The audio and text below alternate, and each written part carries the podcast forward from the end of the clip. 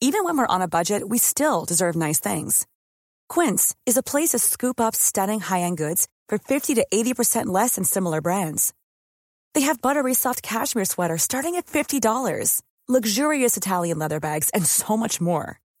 Plus, Quince only works with factories that use safe, ethical, and responsible manufacturing. Get the high-end goods you'll love without the high price tag with Quince. Go to quince.com slash style for free shipping and 365-day returns.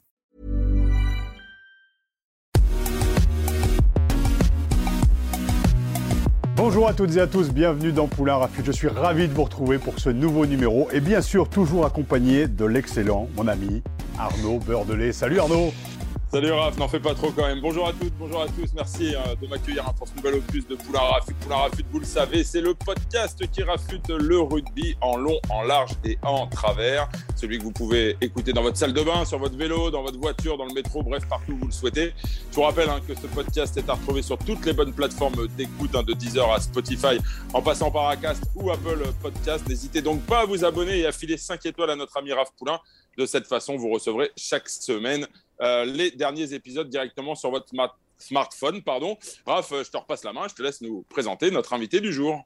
Oui, Arnaud, heureux d'inviter dans Poulain Rafut un joueur qui a fait toutes ses classes dans l'Hérault. Formé au Pic Saint-Loup, c'est au MHR qu'il fait ses gammes pour devenir champion de France Réchelle, puis espoir avant de devenir pro en 2011. Et pour vous dire, j'ai été champion de France Réchelle avant que l'enjeu dépasse le jeu, et autant dire que c'est l'un de nos meilleurs souvenirs, je pense, et on va en parler. Vainqueur du challenge européen en 2016 et 2021, finaliste du top 14 en 2018, et après 16 années passées à Montpellier, c'est à l'USAB que Kélian Galtier va jouer l'année prochaine. Ce qui me plaît, moi, chez ce mec, au-delà du très bon joueur qu'il est, c'est que Kylian est titulaire d'un Master 2 de commerce de la Business School de Montpellier. Diplômé en 2015, il a toujours pensé à son avenir. Il va nous expliquer son futur de rugbyman, mais aussi d'entrepreneur. Un parcours inspirant qui prouve qu'on peut allier les deux et être tout aussi performant, voire peut-être un peu plus encore, quand tout est bien cadré et anticipé.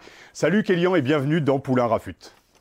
Salut, salut, salut à tous et merci pour l'invitation.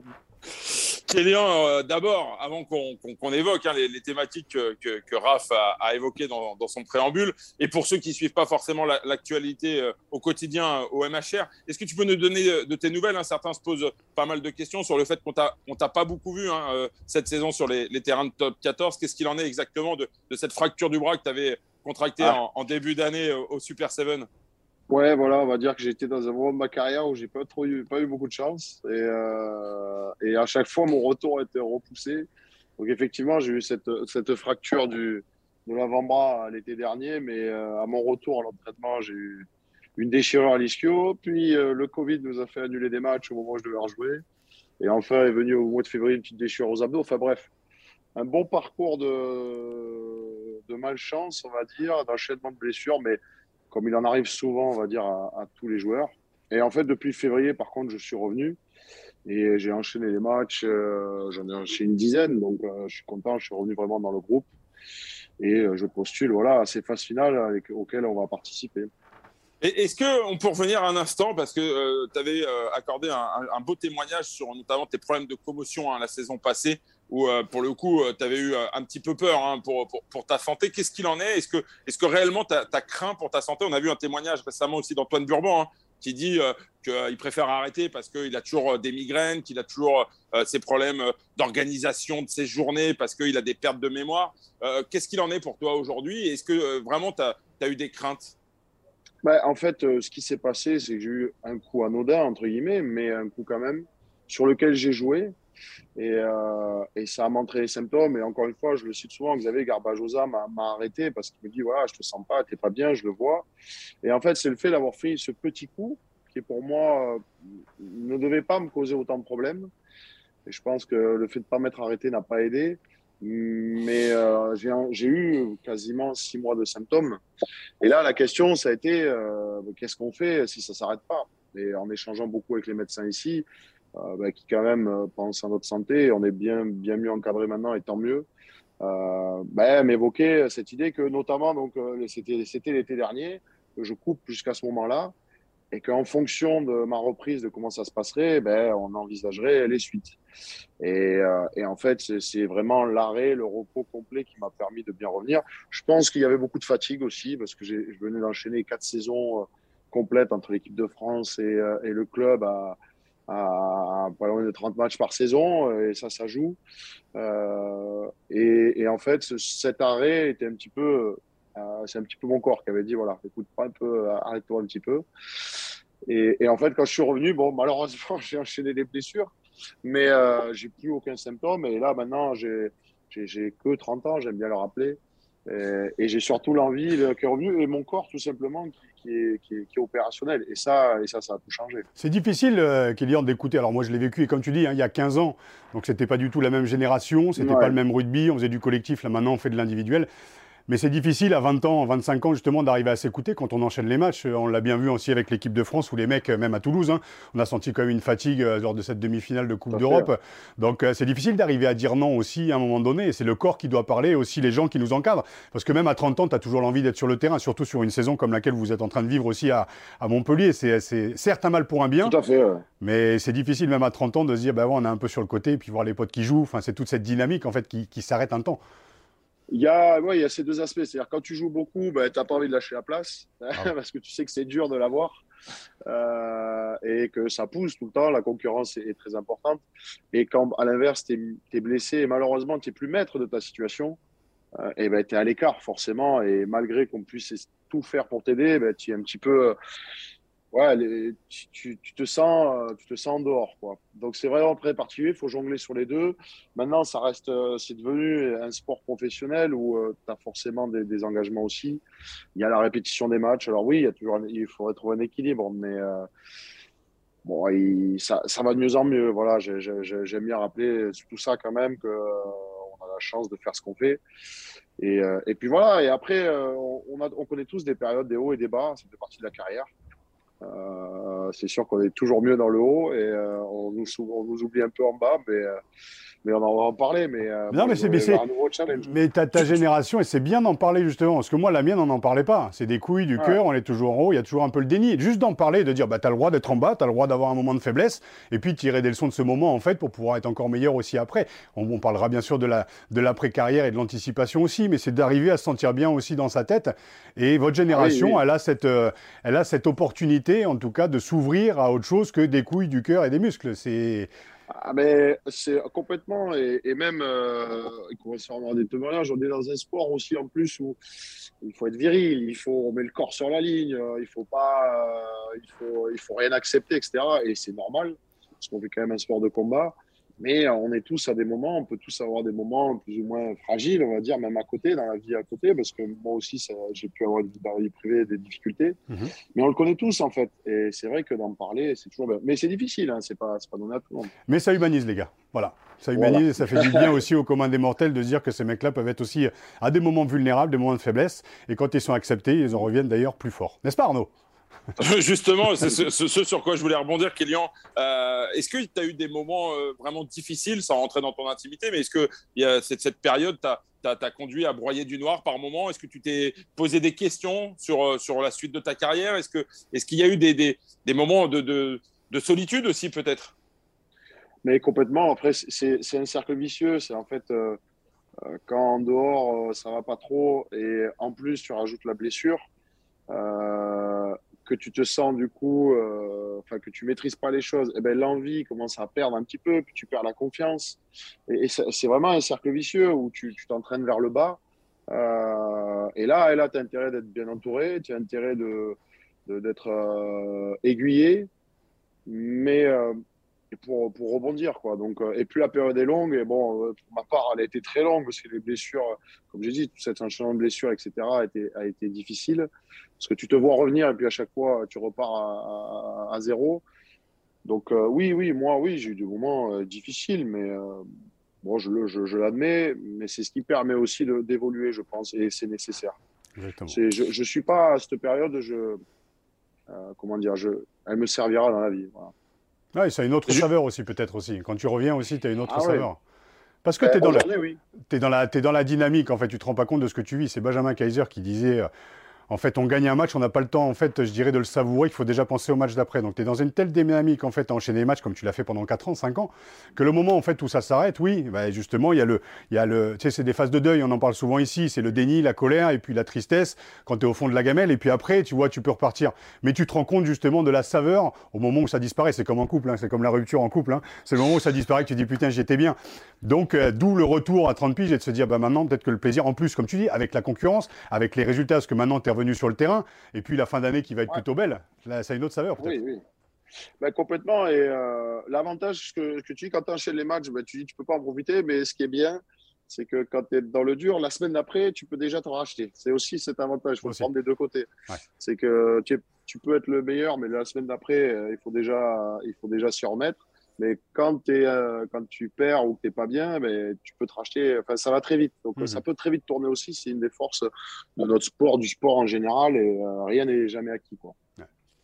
Alors on évoque euh, rapidement, euh, enfin vous évoquiez rapidement, messieurs, le, justement les, les, bons résultats du, du, MHR. On a eu la chance de recevoir euh, Kélian dernièrement, Fulgence Fouet-Draogo, euh, qui nous disait avoir l'impression de revivre les, les, plus belles années du MHR, avec notamment cette finale de, de, 2011 pour cette jeune génération avec les quatre fantastiques. Toi, tu étais aux prémices de, de ta carrière, hein, Kélian, à, à l'époque. Je suis arrivé à ce moment-là.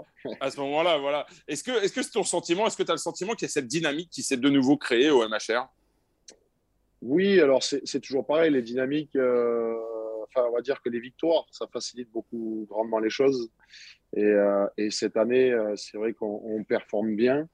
Euh, je sens effectivement qu'il y, qu y, a une belle cohésion et euh, il y, a des, vraiment des, très bons joueurs. Mais tout au long de ma carrière dans ce club, j'en ai côtoyé vraiment. Et évidemment qu'il y a eu des périodes différentes. Il y a eu, il y a eu beaucoup de. C'est peut-être un petit peu le reproche qu'on peut nous faire. Il y a eu en, dix ans, j'ai l'impression qu'on a vécu euh, de plein de manières différentes dans ce club. Euh, ça, après, ce sont des choix euh, de la direction. Maintenant, euh, voilà, on va se concentrer sur cette année euh, parce que de toute façon, pour Fufu Tabac ou quelques-uns, c'est notre dernière. Et on a une réelle volonté de, de, bien finir. Et après la saison dernière qui a été un peu difficile, on a peut-être été aussi malchanceux un petit peu. Mais quand ils ont, il y a eu cette, Coupe d'Europe, cette victoire en Coupe d'Europe qui a vraiment créé euh, quelque chose qui a, qui a, lié les mecs. Euh, eh ben on a surfé sur cette vague, on y surfe, je pense, dessus encore.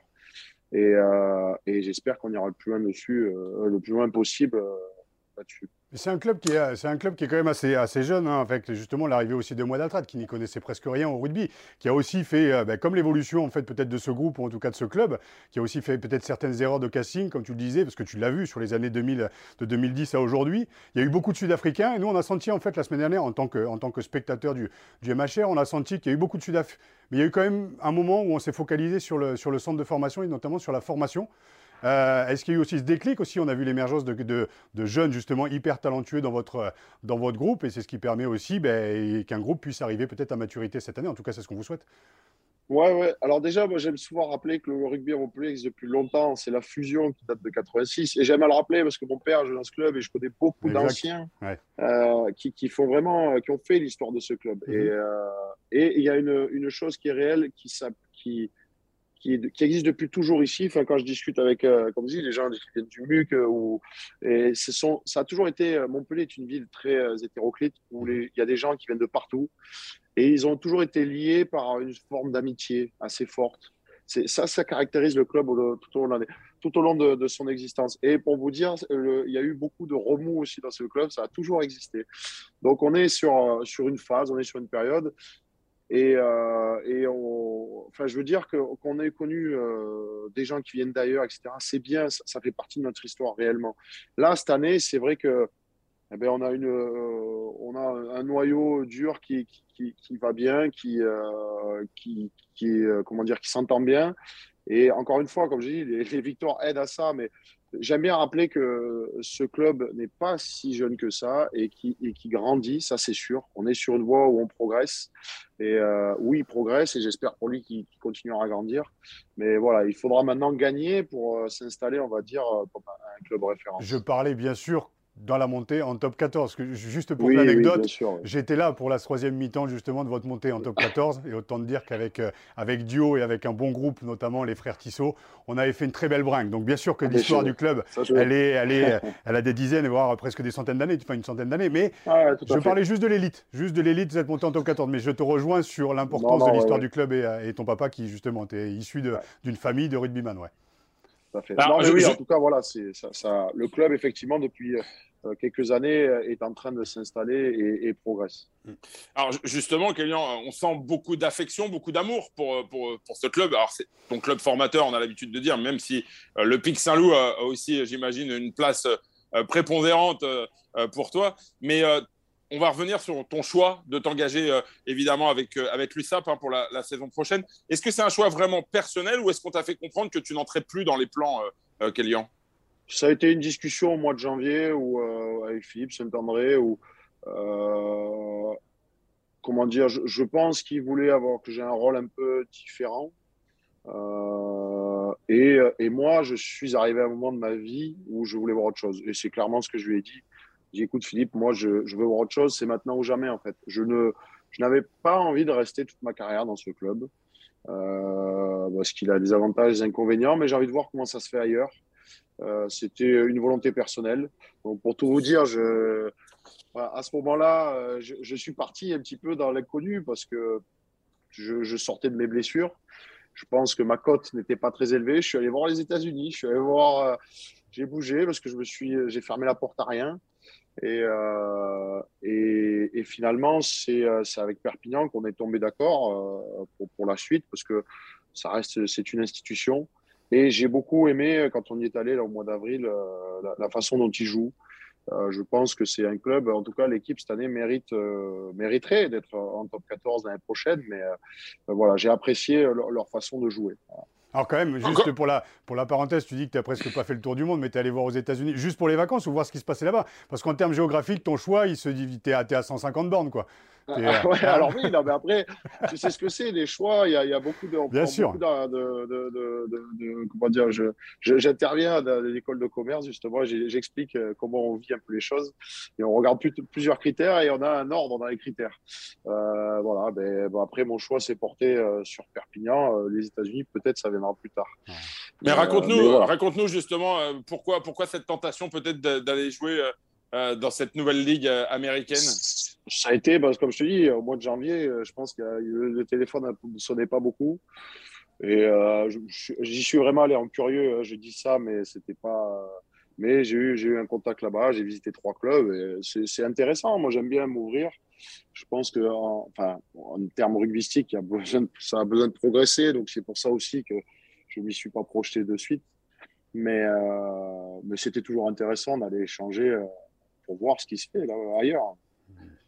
On, te sent d'ailleurs très, très curieux, très une expérience à l'étranger et quelque chose qui pourrait te, séduire à l'avenir après l'expérience euh, catalane? Oui, oui, oui, oui, oui, oui. Alors après, la vie euh, est faite. Euh, est faite d'inconnus, mais j'ai jamais fermé la porte. Ça, ça peut me tenter, ouais. C'est, après le rugby, malheureusement, n'est pas un sport qui est très développé dans le monde on est assez limité. Quoi. c'est clair. alors justement, tu parlais de ton choix de Perpignan, comme quoi ça te correspondait bien. Raconte-nous un peu en détail pourquoi, euh, qu'est-ce qui te séduit finalement Parce qu'il y a quand même, mine de rien, ce risque éventuellement de jouer la saison prochaine en Pro D2.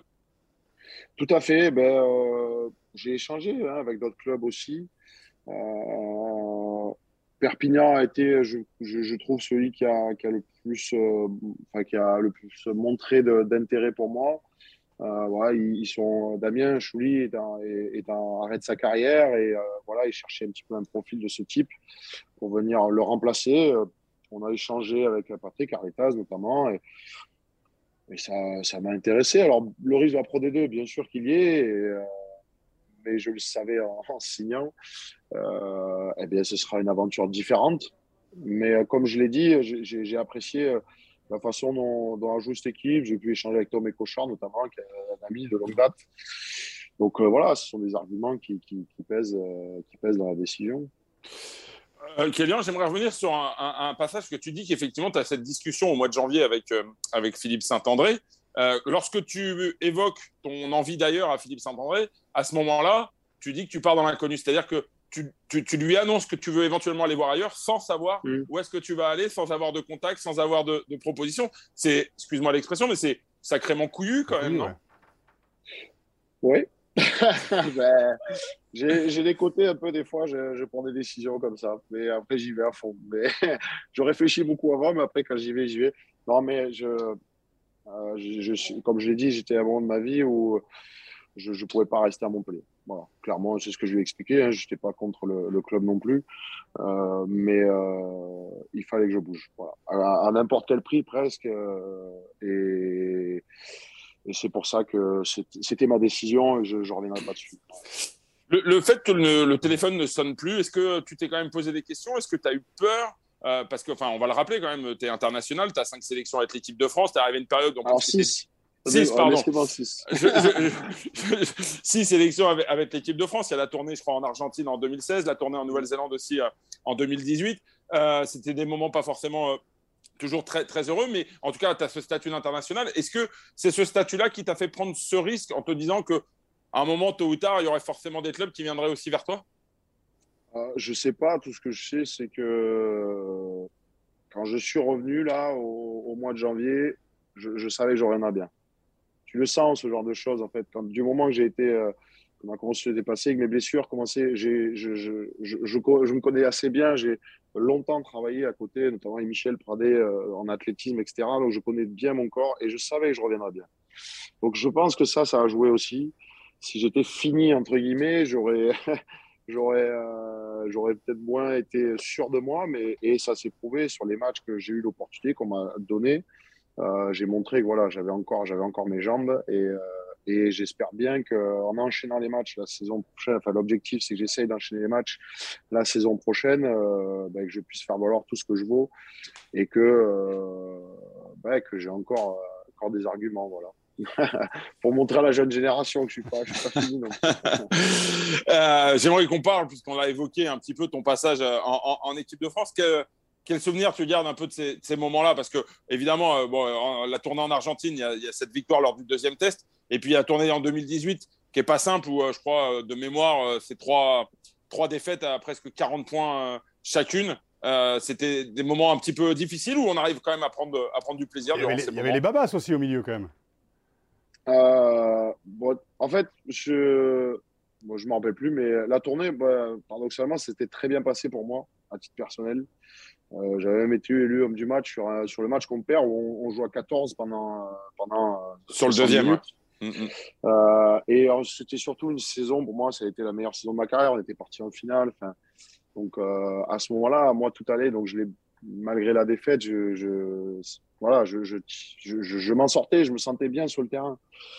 Donc après, c'était une autre période. Effectivement, l'équipe de France connaît des, des beaux moments, mais il y a, y, a, des. Moi, je, enfin, je, je, me dis souvent, j'ai eu la chance de jouer avec des grands mecs quand même dans cette équipe qui ont, qui ont pendant dix ans, euh, ils, ont, ils, ont, se sont battus pour la France. Ils n'avaient pas les mêmes euh, dispositions qui existent aujourd'hui, et tant mieux. Mais euh, franchement, chapeau à eux parce que ils auraient mérité mieux et, et au vu de leur carrière déjà, sont d'immenses joueurs. Et chapeau à eux. J'ai eu la chance de vivre ça.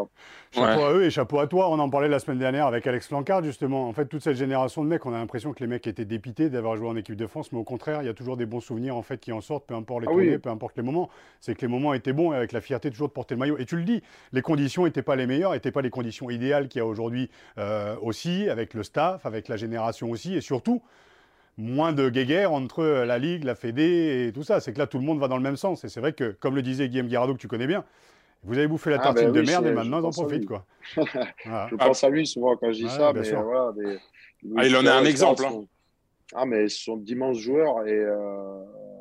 Mais tant mieux que, alors effectivement, euh, la génération qui arrive, quand ils sont deux fois champions du monde chez les moins de 20, et, et ben, euh, c'est une meilleure génération, hein, c'est clair. Et, et j'espère bien qu'ils iront soulever euh, cette Coupe du Monde en 2023. Ce sera qu'une fierté. Donc, euh, non, tant mieux. Euh, je, il vaut mieux que ça avance comme ça. C'est tant mieux. Moi, encore une fois, j'ai je, eu quelques sélections. J'ai fait deux ans à l'équipe de France. Je suis très content d'avoir pu vivre ça. Euh, et, et j'en ai profité au max. Voilà. Ouais. On va aborder, messieurs, la, troisième partie de l'émission, une thématique qui est récurrente hein, dans Poulain Rafut et qui tient à cœur à, Raf, c'est la reconversion. Euh, a annoncé il y, a, quelques semaines maintenant la création du, Factory Club. Est-ce que tu peux nous en dire un petit peu plus? Ben, en fait, l'histoire vient que, euh, à côté, donc, euh, je suis, tu l'as dit tout à l'heure, évoqué, je suis diplômé d'une école de commerce et j'ai toujours été curieux et c'est bien identifié et j'ai toujours voulu avoir des projets. Euh, et des rencontres avec des gens. Et donc, au cours de, depuis quelques années, je suis devenu entrepreneur. Je me suis associé à un resto, j'ai monté une agence immobilière, bref. Et je me suis intéressé au monde des startups. Euh, j'ai commencé à investir dedans. Et, euh, et, et, en fait, l'an dernier, dans les moments un peu difficiles notamment, j'ai la société Gravity, qui est une société d'accompagnement en entreprise, qui est venue me voir en, en s'appuyant un peu sur mon parcours, en disant mais tu t'investis dans les startups, euh, je pense qu'on est persuadé, nous, on, fait face à beaucoup de porteurs de projets, de startups qui sont en recherche de fonds et qui ont des très bonnes idées, mais qui ne peuvent pas aller au bout parce que parfois il leur manque souvent des capitaux, mais aussi un peu d'image, de réseau. Et on est persuadé que le matching entre les sportifs et les startups peut marcher. Et l'idée, la genèse est partie de ça. On a discuté pendant un an jusqu'à s'associer euh, depuis effectivement euh, janvier. Et on s'est lancé dans cette aventure qui est voilà l'idée d'identifier, de, grâce à une plateforme en ligne, de repérer les meilleures startups pour euh, les présenter à des sportifs qui deviendraient investisseurs et qui voudraient peut-être même à terme s'investir dans ces boîtes-là et de peut-être se reconvertir dedans même. Sacré projet quand même, euh, parce que euh, l'idée, elle vient juste d'une rencontre, Kélian?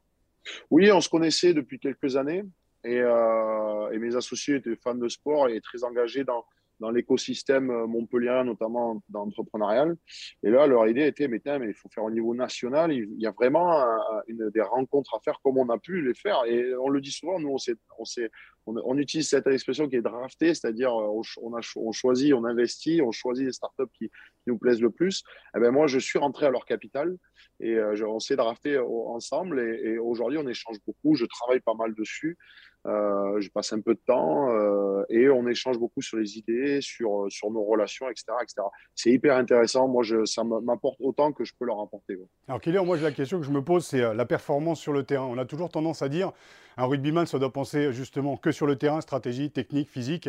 Et, moi, j'ai toujours considéré, c'est ce que moi je faisais dans le, dans, le rugby à côté, ça m'a été reproché aussi. Je prenais des cours de théâtre et de cinéma juste pour le plaisir, hein, pas pour pas pour faire carrière à ce moment-là. D'ailleurs, on a vu ce que ça a donné juste après. Hein. J'ai eu trois, j'ai dont deux, donc deux fois où j'étais à poil et muet sur scène. Donc, euh, mais euh, tout ça pour, euh, pour dire que je pense qu'il est hyper important en fait, et pour la nouvelle génération et même les joueurs actuels en fait, et les joueuses, c'est d'arriver à anticiper l'après, ce qui permet en fait, quand tout est bien cadré et tout est bien ficelé, d'être plus performant sur le terrain. Comme ça, tu gardes un pied dans la réalité, tu as la, la, possibilité à moyen terme en fait, de te transférer sur la vie d'après, parce que financièrement, c'est pas la même chose, et puis ne serait-ce que d'avoir une vie sociale aussi. Et puis, est-ce qu'on est plus performant sur le terrain quand on se libère de ce poids-là? Alors, comme je dis, ça dépend des personnes. Moi, je, ne force rien, mais euh, s'il y en a qui veulent se consacrer et qui peuvent pas faire autrement, qui ont besoin d'être dans le truc à fond et, et, ben, parfois, je l'ai été aussi. Il y, a des, il y a des phases, on va dire, dans les mmh carrières. Donc ça, je, le conçois tout à fait. Mais c'est vrai que mon expérience, c'est que quand j'étais à l'école de commerce, je, me suis régalé. Euh, et j'y allais qu'une demi-journée par, par semaine parce que le rugby, voilà, on parle de ça. Hein. Mmh, le, rugby pro, ça prend tout notre temps et notre énergie. Mais j'y allais et ça me sortait je voyais autre chose, je voyais d'autres personnes et j'ai encore des gens avec qui je suis ami aujourd'hui de l'école. Et c'est pareil sur mes projets aujourd'hui, en fait. Évidemment que la priorité est notre sport, c'est notre métier et c'est mon métier à 120%. Mais dans nos temps de repos, parce que nous, si vous voulez, on a, des temps de repos, des après-midi de libre, etc., où ben, par moment, je trouve intéressant d'aller à la rencontre d'autres gens ou de s'investir dans des projets. Et vraiment, c'est ça l'idée. Et alors, des fois, on me dit, mais est-ce que ça peut nuire? J'ai un très bon exemple qu'aujourd'hui, je crois, ben, Antoine Dupont, qui est associé avec son frère, dans un, enfin voilà, c'est le meilleur joueur du monde. Et des exemples comme ça, il y en a plein. Mmh. Donc en fait, c'est chacun peut se caler. Il suffit juste de s'organiser. Et, je, au contraire, moi, je pense que ça aide à se sortir et ça aide à la performance parce que ça permet de ne pas être euh, trop euh, stressé ou pressé ou euh, pressurisé, ouais. subir la pression, subir la pression. Voilà. Ça permet des fois un petit peu de, de relâcher. Je trouve ça. En tout cas, et je, suis, je pousse pas mal de gens, qui, enfin pas mal de sportifs, ce que ça leur dit, d'essayer en tout cas, parce que je, trouve que ça vaut le coup. Et à l'inverse, probablement que durant la période où tu as été un petit peu dans le dur sportivement, cette phase de préparer euh, ce nouveau projet a dû te permettre euh, de ne pas broyer du noir finalement. Ben, complètement, complètement. Et je l'ai dit, j'ai commencé, euh, on m'a sollicité pour intervenir dans les écoles de commerce parce que de plus en plus de, sections sport business se, construisent. Et donc, je suis intervenant. Voilà, je fais 30 heures dans, l'année, dans des écoles, pour aller voir les mecs. Et effectivement, ce projet de factory m'a pris du temps. Ça m'a permis effectivement de de ne pas ressasser, de ne pas se poser trop de questions. Non, complètement, oui, ça, ça aide, évidemment. Tu nous as dit que...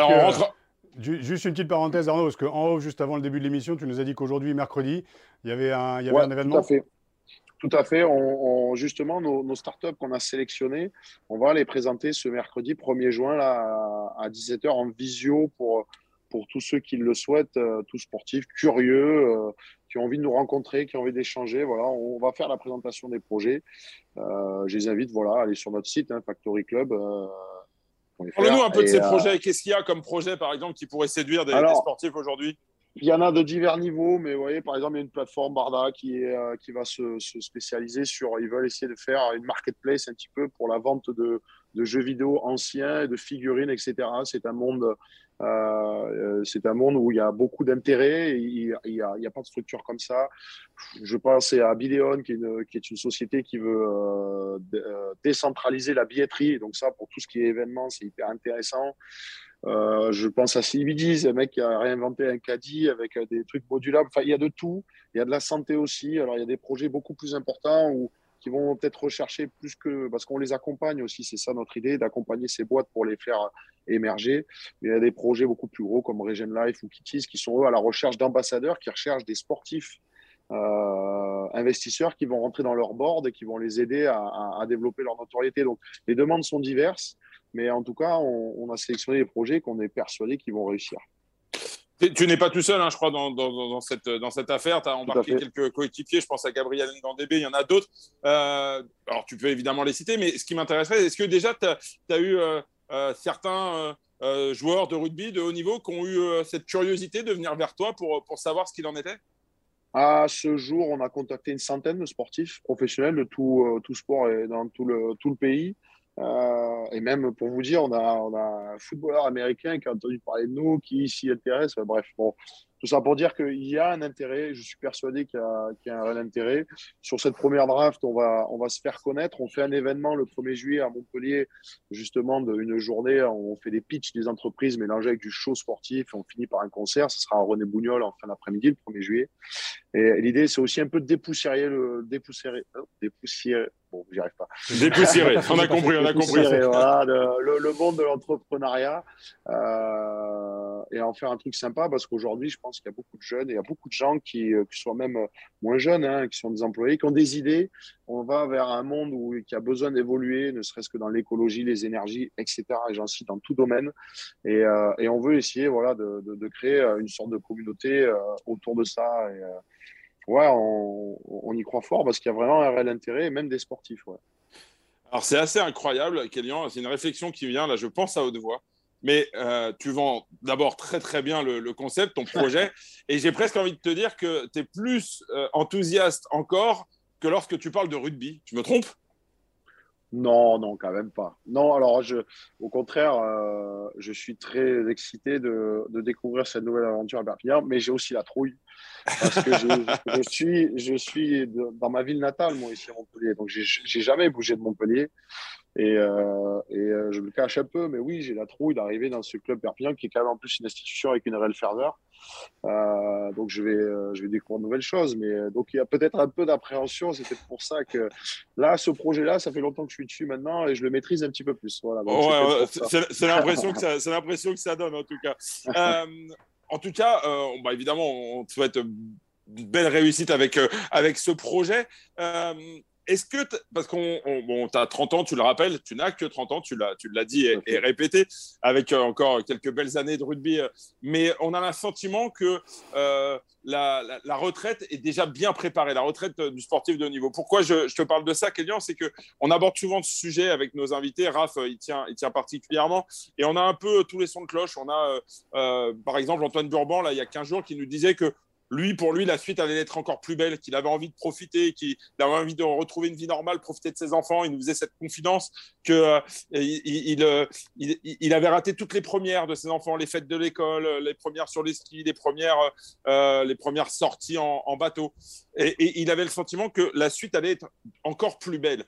Et puis, à contrario, il y a Dimitri Yachvili qui nous avait dit que la petite mort du sportif, il l'avait pris en pleine gueule et que pour lui, c'était une vraie mort. Est-ce que tu te projettes vers une, une idéalisation finalement de, de cette après-carrière? Je, je, pense qu'elle est difficile, quoi qu'il arrive. Que par contre, effectivement, c'est une vie de. On fait. J'aime pas le terme sacrifice, mais ah, que ce soit nos familles, nos familles font beaucoup de sacrifices euh, pour que nous on puisse vivre de ça, de cette passion. On est évidemment très engagé et ça nous demande beaucoup de temps. Et que quand ça s'arrête, effectivement, il y a peut-être des moments où on va reconnaître. Maintenant, euh, vivre de ce, qu'on fait, ça reste quand même passionnant. C'est beaucoup de pression, mais, euh, mais on aime ça quand même aussi. Donc j'avoue que je, quand je dis oui, je prépare en conversion, je sais même pas ce que je vais faire. Je, là, comme ça, on dirait, mais je n'ai pas d'idée fixe. Euh, je pense que l'idée de, profiter un petit peu juste après la carrière, euh, ça me trotte aussi. Pour, pour l'anecdote, je suis un passionné de cyclisme à la base et, euh, et je pense beaucoup à, à, à aller rouler euh, dans, dans, dans, des, dans des, pays. voilà, donc c'est des aventures, des, des projets que j'ai comme ça en tête. Maintenant, euh, on est ramené à la réalité et très vite, il faudra effectivement des projets pour ben, pour euh, contrecarrer l'arrêt de notre passion quand même, malgré tout. Il y a une, euh, je ne sais pas ce que tu en penses Arnaud, mais ta génération, à toi Kélian, je trouve qu'elle est beaucoup plus consciente, je dirais, de ce qu'elle vit. C'est la première génération, je dirais, purement professionnelle. Celle de Yash, dont tu parlais, euh, dont tu parlais Arnaud, on était encore à la fin de l'amateurisme, début du professionnalisme. Et on a vécu ça, attention, je pèse mes mots, avec autant de passion que vous, mais quelque chose qui était peut-être beaucoup plus inconscient, beaucoup moins anticipé aussi sur l'après, et puis avec un rythme qui était aussi différent. Je pense que quand tu arrives à 30-35 ans, tu as peut-être un moment aussi où ouais, tu te projettes sur l'après et que l'après, il doit être tout aussi beau parce que, parce que tu auras aussi tout donné professionnellement, je veux dire, à la différence de notre, de notre, de notre génération. Je me trompe peut-être, mais je trouve qu'il y a quand même, en termes de... Alors ça, c'est ma génération qui je vais encore prendre plein la gueule, mais je trouve qu'il y a une forme de maturité, en tout cas, de votre génération, qu'on avait peut-être moins. On était peut-être plus des ados dans les corps de grands, et vous, avec tout ce que vous vivez, il y a peut-être plus de, je dirais, de lucidité, en tout cas, sur, euh, sur cet après, et puis cette anticipation. On parle beaucoup du double projet depuis, euh, depuis 10 ans, qui est essentiel aujourd'hui. Je ne sais pas ce que vous en pensez. Je pose ça là, les gars, démerdez-vous. Je pense qu'il y a un travail qui a été fait quand même. Euh, moi, je suis issu des centres de formation où il y a toujours eu cette notion et qui est obligatoire euh, des doubles projets. Donc, ça sensibilise un petit peu, chose peut-être que votre génération a moins connue. Vous étiez un peu dans l'entre-deux. Mmh. Donc, euh, il y a eu cette bascule où à l'amateurisme, les mecs travaillaient à côté. Vous, vous avez commencé à gagner de l'argent juste en faisant ça. Et donc, il y a eu ce, ce, cette transverse, enfin, ce passage, je pense, mmh. qui est qui s'explique comme ça. Maintenant, euh, est-ce qu'on s'en sortira mieux? Je ne sais pas, je l'espère. Mais euh, il y a tout type de. Enfin, bon, tu le sais, euh, il y a tout type de personnages dans le rugby, avec tout type de qualité. Et ça reste malgré tout. moi, je, pour en discuter avec beaucoup de mecs, il y en a qui l'ont bien préparé, il y en a qui l'ont moins accepté. Mais ça reste dur pour les deux côtés. Hein. Alors mmh. après, oui, il vaut mieux être mieux préparé que pour, pour plus facilement tourner la page, mais euh, c'est quelque chose de pas anodin, ça c'est clair. Hein. Kélian, il, y, a quand même, euh, c'est pas, on n'est pas là pour te, pour te tirer les pompes, mais on a le sentiment quand même que ton profil euh, est pas monnaie courante euh, dans, les, dans la catégorie des, joueurs de rugby professionnels qui sont aujourd'hui entre allez, 28 et, 32 ans, des, des, des, joueurs qui, qui, qui, qui, sont structurés et qui ont anticipé un petit peu, même si, et, et tu le reconnais très honnêtement, il y a quand même une part d'inconnu. Euh, puisque l'arrêt peut être brutal et, et euh, même si peut-être que demain tu partiras au Kazakhstan euh, sur ton vélo ou au je ne sais où, voilà. Y a, le meilleur endroit en ce moment. Oh, oh, non, on, a le, on a le sentiment que, que voilà, tout le monde n'est pas logé à la même enseigne entre guillemets. Alors déjà, ça c'est l'école de commerce, je me vends bien, je, je fais bonne, bonne figure. non, et puis, et puis tu sais, sur les terrains, euh, moi, je m'en suis sorti par l'intelligence de jeu parce que j'ai jamais été le plus costaud. Euh, donc, euh, non, non, je ne sais pas, mais j'ai eu la chance d'avoir une, une, belle enfance, de manquer de rien, d'avoir des parents qui m'ont beaucoup aidé et d'avoir un entourage, et, etc., qui a continué à bien m'aiguiller. Je pense que ça, ça joue. et voilà, j'aime avoir des projets, j'aime voilà, je, j'irai au bout de ce que je veux faire et, euh, et, voilà, la, la, vie est longue encore, même après, après le rugby. Un petit mot pour conclure. On donne rendez-vous donc à tous ceux qui le souhaitent. Euh, c'est ce mercredi, donc 1er, euh, 1er juin. juin. là, ouais. 17 ça se passe. Sur, donc, c'est en visio là pour le coup, pour tous ceux qui veulent. C'est pour ça, c'est pour tous ceux qui sont éloignés de Montpellier notamment, ben, parce qu'il y a des projets encore une fois hein, qui viennent nous viennent de Nantes, de Bordeaux, de Paris, donc on est vraiment national. Tout sportif qui est intéressé comme ça, même les curieux, je leur dis, je les invite à venir se connecter, qui aillent, sur notre site factoryclub.fr, ils auront toutes les infos. Euh, et, euh, et, voilà. Et même à terme, nous, l'objectif, c'est qu'on va essayer de sortir euh, tout le temps des projets, des startups euh, qui sont en recherche de fonds et d'images, qui sont en recherche de jeux sportifs, donc, euh, avec, s'ils veulent, qui rentrent dans la boucle, dans notre communauté, et on leur envoie voilà, des, des, bilans, des comptes rendus, notre avis, si ça les intéresse. Des fois, c'est juste l'histoire, c'est, l'aventure, l'aventure avec les mecs hein, qui, qui portent ce projet, qui est intéressante aussi, donc ce sont des belles opportunités. Voilà. Eh ben, c'est un très joli mot de la fin. Rendez-vous donc mercredi 17h sur la plateforme euh, du Factory Club. Raph, le mot de la fin, euh, traditionnellement, il est pour toi. Je te le laisse. Je te refile la patate chaude. Moi, j'ai vu, euh, j'ai vu Kélian arriver. tu connais mon amour pour l'entraîneur. Galtier en, en, 2011 et j'ai vu ce, mec qui ressemblait un peu à Pierre Rabalan physiquement, hein, je veux dire. Hein. Tu vois, je te souhaite exactement la même carrière à la fois sur le pré ah et en dehors sur l'après, c'est top. tu m'as fait penser à Pierre, je te revois encore sur le terrain, vraiment il y a, il y a 11 ans maintenant. Donc, Rien à voir avec le nez. Rien à voir avec le nez. Euh, non, ni les points de suture sur la tronche. Il y a, un record que Pierre Rabadan aura toujours. Hein. Il a plus de points de suture sur la tronche que de, que de, que de matchs joués en top 14. 330 quand même, il faut le dire.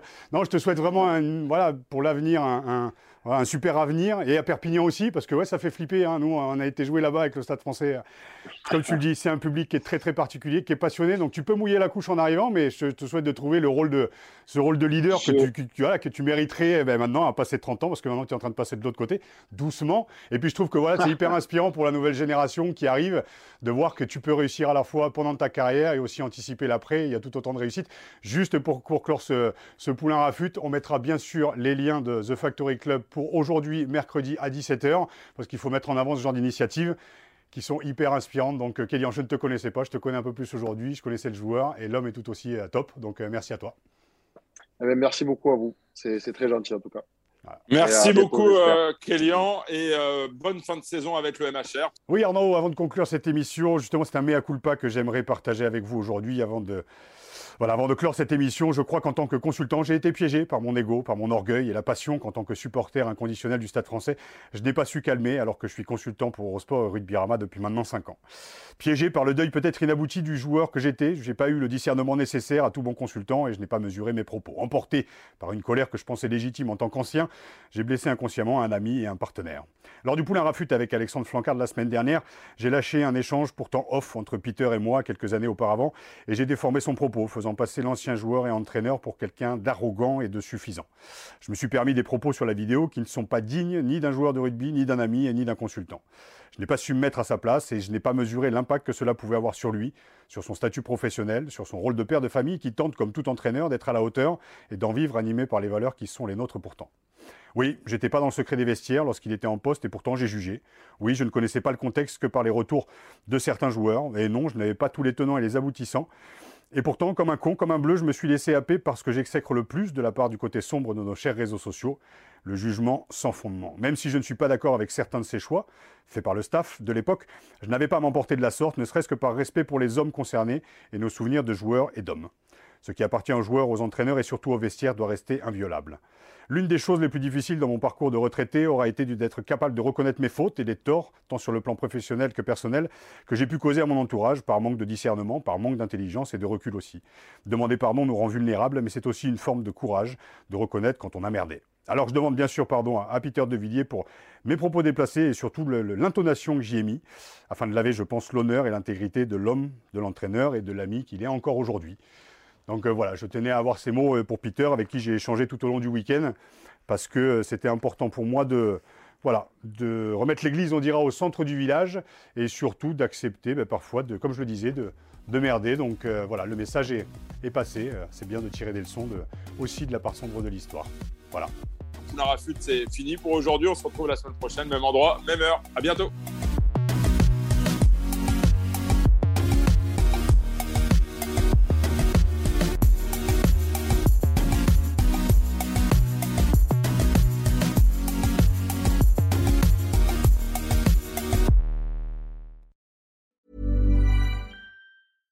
Ever catch yourself eating the same flavorless dinner three days in a row?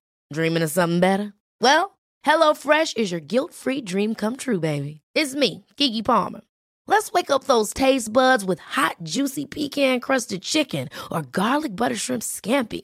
Mm. Hello Fresh. Stop dreaming of all the delicious possibilities and dig in at HelloFresh.com. Let's get this dinner party started.